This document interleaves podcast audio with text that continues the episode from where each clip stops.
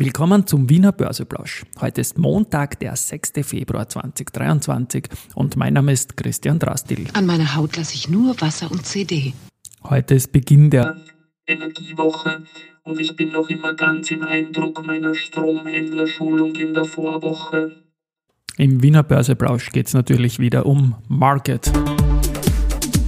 And hey, here's Market and me. Podcasting for Equity. Freebies for Community. Zeitgeist, ja. Ein Modethema, Modethema, Modethema. Ja, die Börse als Modethema und die Februarfolgen des Wiener Börseplausch sind präsentiert von Wiener Berger und dem Managed Profit Plus Fonds. Mit wenig Energie sind die Börsen in die neue Woche gestartet. Minus 1,11% bei ATX und ATXDR. Der ATX auf 3342 Punkte, der TR auf 7052 Punkte. Auf der Gewinnerseite haben wir Zoom-Doppel mit plus 2%, also doch wieder ein bisschen Energie. Dann Waringbex mit plus 1,4%, S-Immo mit plus 0,9%. Verliererseite die RHI Magnesita, die gleich 9,7% verliert. Dann die Wienerberger, die minus 4,2% hat und Lansing minus 3%. Zu Wienerberger gibt es auch einen historischen Eintrag und zwar ist dieser gute Eintrag 35 Jahre her. Es war am 6.2.1987, als nach 862 Tagen die längste Serie der Wienerberger Aktie über dem MA 200 geendet hat. Also am 6.2.87. Am 6.2. vor elf Jahren ist die längste Serie in positiven Gewinntagen, also positiv und ist das gleiche, hintereinander bei der Warimbex zu Ende gegangen. Das war damals zwölf Tage am Stück und diese zwölf Tage waren zugleich die beste Performance-Serie der Warimbex-Aktie am Stück, nämlich zwölf Tage mit 46,71 Prozent. Im Rosinger Index Roskix ist äh, nach der jüngsten Umstellung wieder eine Umstellung gemacht worden. Zuletzt sind da die Österreicher herausgenommen worden. Diesmal gibt es einen neuen Wert, äh, der heißt Veralia, ist aber nicht aus Österreich, sondern ein französischer Konzern und im weiteren Sinne einer, der sich mit dem Schutz der Umwelt beschäftigt. Ja, das ist das. In der Vorwoche war ich nicht nur auf Stromschulung, sondern auch die Wiener Börse hat eingeladen. Und zwar Equity Capital Management Teams from all over Europe. Und da waren zu Gast zum Beispiel ABN AMRO, äh, Alantra, Baderbank, Bärenberg, BNP Paribas, City, Commerzbank, Erste Goldman, Jeffries, JP Morgan, Newways, RBI, Societe Generale, äh, Stiefel, äh, Unicredit und Wiener Privatbank ja, die machen das sehr, sehr gut. Gut, gehört habe ich dann am Wochenende noch etliche Podcasts, weil letzte, letzte Woche habe ich ein bisschen ein Delay aufgerissen wegen eben dieser Stromhändler-Schulung da. Und da habe ich zuerst einmal, weil wenn ich Podcasts höre, dann höre ich die nicht immer ganz fertig, weil dann läutet das Telefon oder man unterbricht sich selbst oder sonst irgendetwas.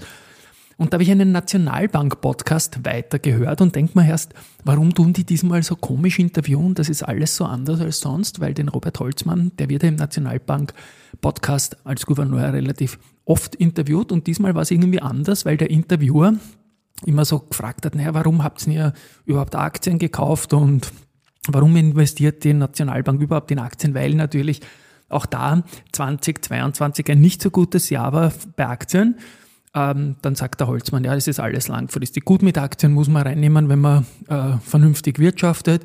Und dann kommt wieder die Frage, sehen Sie das als Aufgabe der Nationalbank? Ist das nicht für Private und warum spekuliert die Nationalbank da? Sagt der Holzmann wieder, langfristig bringt es einen höheren Ertrag als andere Assetklassen und so weiter und so fort. Und dann habe ich nachgeschaut, was das soll. Okay, der ORF war der Fragesteller.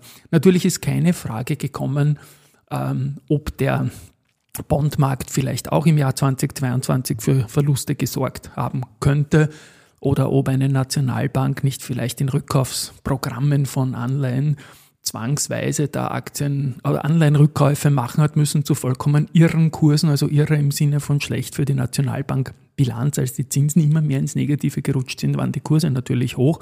Das wird natürlich nicht hinterfragt, aber wenn einmal ein schlechtes Aktienjahr ist, dann hat man Hochkonjunktur und das ist etwas, was ich wirklich nur unter Aktienbashing subsumieren kann und einfach nicht leibend finde. Gut, nicht so leibend ist heute auch der Tag für Leoni-Aktionäre. Die Aktie hat heute Vormittag rund 40 Prozent verloren. Also es gibt da Bad News, es droht eine Verwässerung und alles Mögliche. Und Leoni, da denkt man halt immer auch an den Stefan Bierer, der ist da auch beteiligt. Und in den Medien ähm, in Deutschland ist es auch so, dass genannt wird, dass unter bestimmten Bedingungen der Stefan Bierer frisches Kapital bei Leoni zuschießen könnte und damit einen deutlichen Sanierungsbeitrag leisten. Ich denke mir, ähm, ja, vor etwas mehr als 30 Jahren hat er den Zuschlag für die damals kaputte KTM-Marke bekommen. Die Marke war nicht kaputt, aber das Unternehmen war kaputt und hat dann 30 Gewinnjahre in Folge gemacht. Ich denke mir, er weiß, was er tut. Auch wenn es heute für ihn sicher nicht so leibend ist als 20% Aktionär, wenn die Aktie da um 40% runtergeht. Aber wenn er zuschlagen wird, dann würde ich sagen Leonie Long. Äh, aber das steht alles in den Sternen. Gut, so viel dazu. Jetzt noch dann, dann, dann, dann, dann, was habe ich dann noch notiert? Ja, die Wolfgang Group, die haben eine weitere Kooperation im Wasserstoffbereich abgeschlossen und zwar mit Enamech. Ähm, da geht es, oder Enamec, es geht um australische und neuseeländische Industriezulieferungen. Und ja, sie wollen jetzt als Ziel überall auf der Welt die notwendige Infrastruktur für eine emissionsfreie Zukunft mit aufbauen, sagt der Peter Wert, der CEO der Wolfgang Gruppe. Und die mobile Wasserstoffbetanklösung eignet sich laut Wolfgang besonders für Sektoren wie den Bergbau, wo man eben an abgelegene Orte hinkommen muss und dann keine Möglichkeit zur Wasserstoffbetankung vorhanden ist. Aktienrückkaufprogramm gibt es ein neues bei Contron, das mich nicht wundert, weil die machen das eigentlich immer gern. Der Korridor darf maximal den Preis von 20 Euro je Aktie sehen. Ähm, es startet eigentlich mit heute, 6.2. und geht bis längstens 6.8., also sechs Monate. Der maximale Gesamtbetrag, also der Cap für das ganze Programm, liegt bei 10 Millionen Euro. Bei Do Co. gibt es noch mehr Aktien zur Bedienung der emittierten und 2006 und der 2021, äh, 2021 emittierten und 2026 endfälligen 100 Millionen Euro. Wandelschuldverschreibung, da habe ich schon in der Vorwoche was dazu gesagt. Da ging es um eine Nominale von 3,6 Millionen.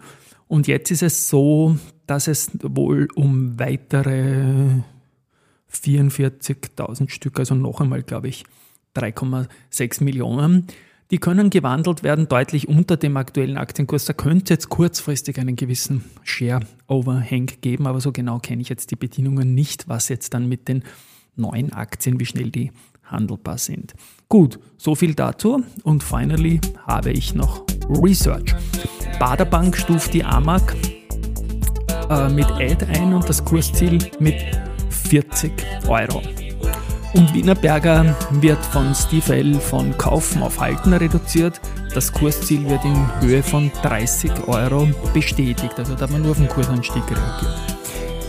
Äh, Research Partners bestätigt AMS Osram mithalten und das Kursziel geht aber von 6,5 auf 8 Schweizer Franken nach oben. So, das war's für heute am ersten Energiewoche-Tag.